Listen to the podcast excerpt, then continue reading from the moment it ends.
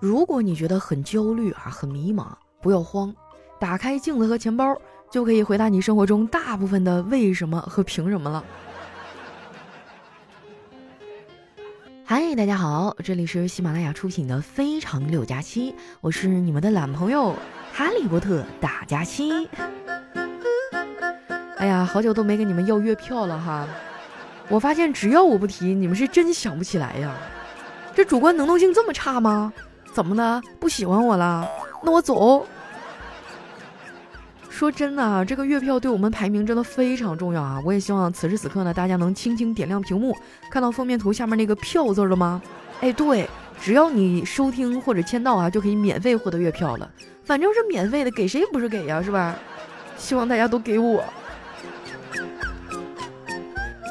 哎呀，最近这班上的哈，我都要上出来内伤了，可能是进入职业倦怠期了吧？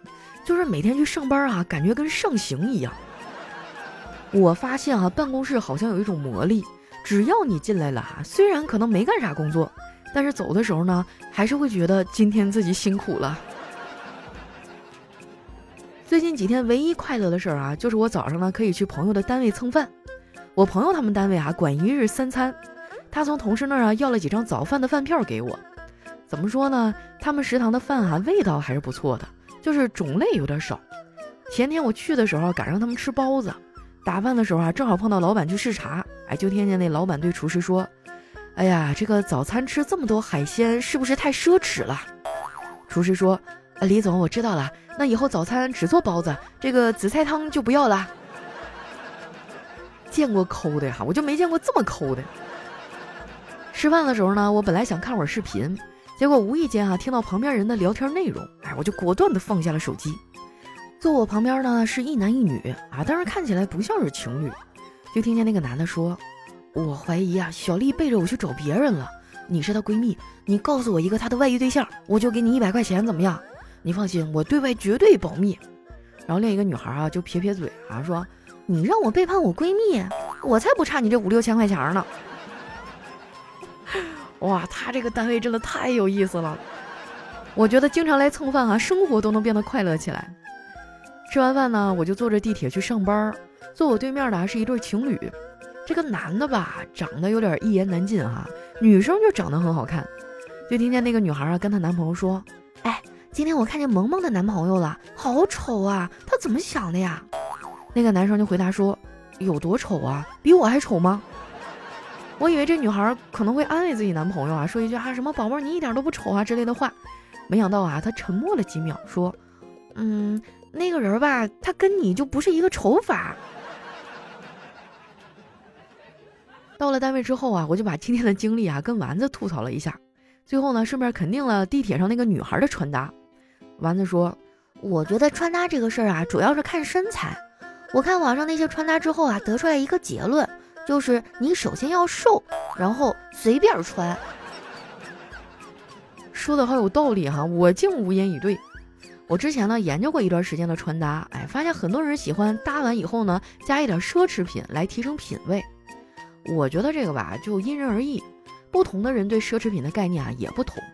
我觉得所谓的奢侈品就是那些想要而得不到的东西，它可能是一辆跑车啊，一桩美满的婚姻，一张满分的试卷，也可能是一晚上高质量的睡眠。对于我来说啊，现在最大的奢侈品呢就是快乐。为了能获得快乐哈，我做过很多的努力啊，比如说去做美甲啊，做头发，看电影。最近呢上映了不少的电影，我去电影院啊看了一部最近热映的，哎是哪部我就不提名了哈。看的时候呢，旁边的大哥在嗑瓜子儿，后来我实在忍不住了，就拍拍那大哥肩膀，我说大哥，你嗑瓜子都影响我看电影了，你真的太过分了啊！怎么能自己吃呢？能不能分我点儿啊？哎呀妈，这片子实在太烂了。不吃点东西，真是坚持不到最后啊！看完电影我就更郁闷了。回来的路上呢，我就掏出耳机啊，开始听歌。我发现耳机才是我的救赎啊！耳机里放的不是歌，那是我的电子止痛药啊！回到家呀，一进门就看见我哥和我嫂子在客厅沙发上看电视，俩人呢还有一搭没一搭的聊天。他们俩看的是一个偶像剧。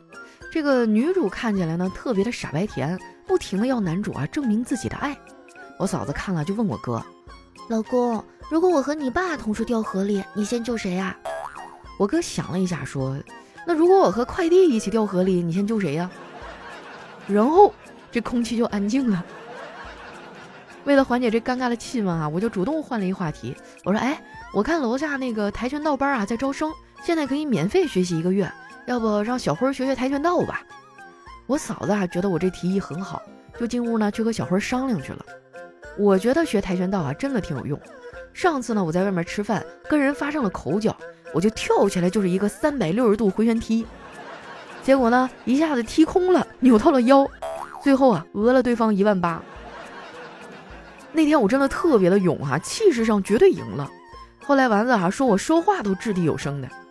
说到这个哈，你们知道“掷地有声”这个成语啊，翻译成东北话怎么说吗？哎，我第一次听这差点没笑死哈。“掷地有声”翻译成东北话呢，就是今儿我把话就撂着了啊。嫂子呢跟小慧在里屋聊了半天，出来之后呢就决定去报班了。你说现在的孩子啊，真的挺累的，天天要学这个学那个。我发现现代人养孩子真的不容易，养大一个孩子要付出很多的时间、精力还有金钱。那有脑洞大的朋友就会说：“那为什么不直接买个大的呢？”很简单啊，因为那些大的已经被公司三千块钱一个月买走了。我就是这群人中的一个。不过呢，我也想开了啊，虽然我工资低，但是我活儿多呀。前几天啊，公司派我去北京出差。该说不说啊，这次公司对我真不错，给我订了一个特别好的酒店，很多东西呢都是智能的。这酒店里啊，还有一个随时可以提供服务的智能机器人儿。有一次啊，我和他一块坐电梯，他在最里面。到了楼层之后呢，他说我要下电梯了，然后呢就毫无顾忌的直接从我脚面上压过去了。到了酒店呢，本来我想洗澡啊，结果发现自己房间里的沐浴露用完了，我就去找小黑借。小黑呢，把整瓶都拿给了我。我说我用完了，给你拿回来啊。小黑说：“哎，不用拿回来了，你留着用吧。我不用这玩意儿，我都用香皂。”果然啊，男女在很多方面呢都是有差异的哈。咱们就拿沐浴露这个事儿来说，女孩子用完沐浴露洗完以后啊，就会感慨：“呀，我的皮肤变得好滑嫩啊。”男人用完沐浴露哈，洗完之后就抱怨：“擦，这泡沫都洗完了，怎么还这么滑呀？难道是我没搓干净？”在亲密关系方面，哈，男生呢也比女生更喜欢肢体接触。之前呢，我总坐我哥哈跟我嫂子的车，我哥这老色批呢，总会习惯性的把手啊放到坐在副驾驶的嫂子的大腿上，有时候呢还会摸一摸。哎，我就特别烦他们这种赤裸裸的秀恩爱哈。但是抗议了好几次呢，都抗议无效。后来有一次啊，我跟我哥去火车站接我嫂子的爸爸，老头当时呢就坐在了副驾驶上，开了一会儿啊，在这个道口等红灯的时候。我哥这手一闲哈，就习惯性的把手放到了自己岳父的大腿上，啊！当时老头都惊了，一脸不可思议的看着我哥。我哥也是急中生智啊，说：“呃，爸，您瘦了呀。”中途呢，我们下去买了点东西，回来开车的时候呢，就看到旁边站了一个交警。我哥当时有点害怕啊，就一脸不安的上了车。那个交警什么都没说，准备走的时候呢，我哥还是有点不放心。终于忍不住啊，降下来玻璃问：“同志，请问您是有什么事儿吗？”交警说：“没事儿啊，我就是正常上班。那我总得找个地方站呢，是不是？”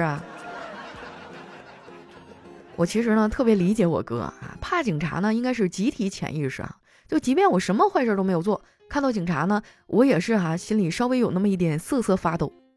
不过我这个人呢确实比较老实，这辈子清清白白哈，什么坏事都没有做过。我甚至在网上披着马甲的情况下，哈，我都没有干过什么坏事儿，我也没有造过谣，但是我倒是被别人造过谣。那个事儿现在想起来，我还觉得特别离谱哈。当年呢，我就在我那个 QQ 签名上写了一个懒癌晚期，啊，然后我 QQ 上加的是老家那边人哈，没过多久，老家的长辈呢就帮我在祖坟那边划了一块地，我当时都无语了哈，第一次亲身体验被造谣的难过。之前呢，我跟这些长辈都不熟啊，没想到遇到这事儿，他们居然这么积极。每次我回到家哈，如果遇到他们，他们都会非常爹味儿的来劝我啊，说年轻人多吃点苦没事儿，是没事儿啊。年轻人如果要是能吃苦，那他就会有吃不完的苦。有时候回去啊，他们还会逼着我去相亲，给我介绍的人那真是什么样的都有。我之前就碰到过一个啊，一点分寸感都没有，就总开一些让人厌烦的玩笑。因为我是左撇子嘛，吃饭、写字啥的都是用左手。那天吃饭啊，他发现我是左撇子，瞬间就来精神了，上来就问我：“哎，那你擦屁股用什么擦呀？”我说：“我是左撇子，所以我用左手啊。”他当时就笑了，哈哈哈！我和你不一样，我都是用纸擦。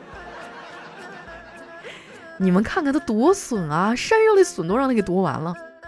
那天相亲结束以后呢，我本来想告诉他不合适，结果他先跟介绍人说了，说我不和他眼缘儿。我就纳闷了，你也不打开手机前置摄像头看看自己长什么样哈？